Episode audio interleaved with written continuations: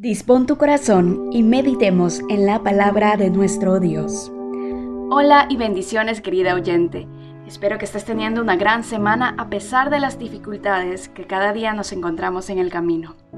Hoy quise traerte una palabra que todos necesitamos en algún momento de nuestra vida, porque todos pasamos por ello. Y esta palabra se trata de cómo superar una ofensa de una persona amada y estar dispuesta a perdonar. Probablemente estés pasando por una relación dolorosa, ya sea de pareja, amistad o familiar. Sea cual sea el caso, esta situación quizá te está provocando lágrimas y decepción. Quizás has pasado recientemente por una infidelidad, o la persona en quien más confiabas de repente ya no pudo guardar tus secretos. Te sientes traicionada. O alguien en tu familia te causa constantemente dolores de cabeza y te ofende una y otra vez. En el libro de Mateo capítulo 18, versículos 21 y 22, Pedro le pregunta al Señor, ¿cuántas veces perdonaré a mi hermano que peque contra mí? ¿Hasta siete? Y Jesús le responde, no te digo hasta siete, sino aún hasta setenta veces siete. Definitivamente hacer esto no es nada fácil, pero estamos llamados a obedecer. Y es por esto que quiero darte dos ejercicios mentales que te ubicarán en una perspectiva de empatía y comprensión. Por último, te daré una estrategia que yo utilizo para no dejarme caer o deprimirme ante una ofensa. Porque ciertamente en la vida te van a lastimar, sobre todo quienes más amas y muchas veces en quienes más confías, a veces a propósito, otras veces sin intención. Cualquiera fuera la circunstancia, victimizarte no solucionará nada. Primero, tienes que entender que todos podemos fallar en algún momento, porque somos humanos. En esta vida todos estamos en un proceso de crecimiento. Nadie nació sabiendo cómo conducirse en la vida a la perfección sin perjudicar a otros. Y cada persona es diferente, actúa y reacciona distinto la persona o las personas que te han lastimado. Lo más probable es que lo hicieron sin intención, sobre todo aquellas que de verdad te quieren. Cometieron un error, como lo hacemos todos. Quizá también están sufriendo por haberte fallado, porque no supieron actuar con sabiduría. Segundo, tienes que aprender a ver las ofensas desde la perspectiva de Dios. Salte de la ecuación, crea una imagen mental y colócate frente a esa persona.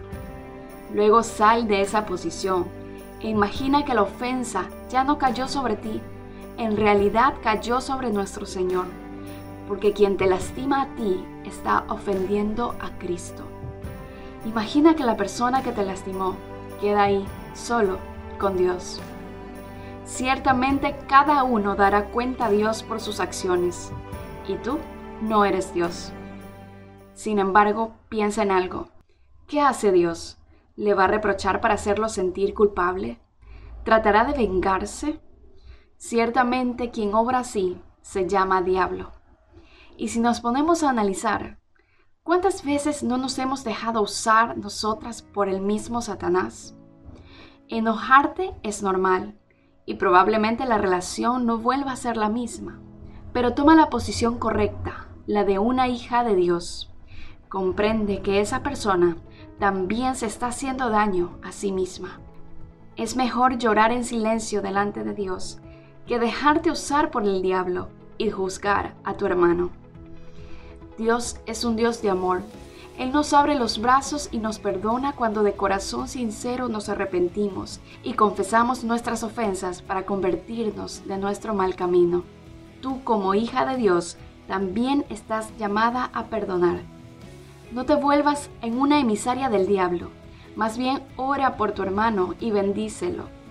Recuerda que él o ella tan solo es un ser humano, muchas veces débil e influenciable por el enemigo.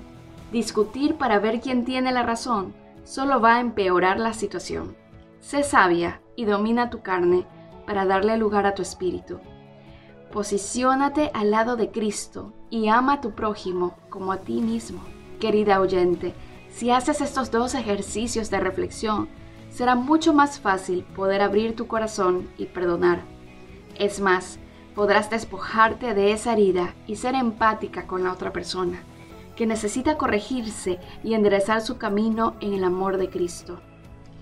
Hace mucho tiempo yo decidí vivir en un estado de perdón constante. Hice del perdón parte de mi estilo de vida y tomé la decisión de perdonar no solamente ofensas pasadas, sino también las futuras. Porque si yo sé, y es un hecho, que las personas nos pueden fallar una y otra vez, la única forma de no sufrir repetidamente es perdonando a la persona aún antes de cometer la ofensa. Es así como Dios nos perdona. En la cruz nuestro Señor Jesucristo ya nos perdonó pecados pasados, presentes y futuros. Así que te invito a tomar esta misma posición y librarte de tantos sufrimientos. Padre, gracias por tu amor y tu perdón incondicional hacia nosotros a través de Jesucristo. Enséñanos a ser más como tú y amar como tú amas. Enséñanos a ensanchar nuestro corazón y a perdonar como tú nos perdonas. Hoy tomo la decisión de perdonar a quien me ha ofendido porque entiendo que somos seres humanos y podemos errar. Renuncio al rencor y a la falta de perdón y declaro que nunca más me podrán gobernar, porque yo hoy decido perdonar aún a los que me pueden ofender en un futuro. En tu nombre, Señor Jesús. Amén. Si este mensaje fue de bendición, dale un me gusta y comparte. Dios te bendiga.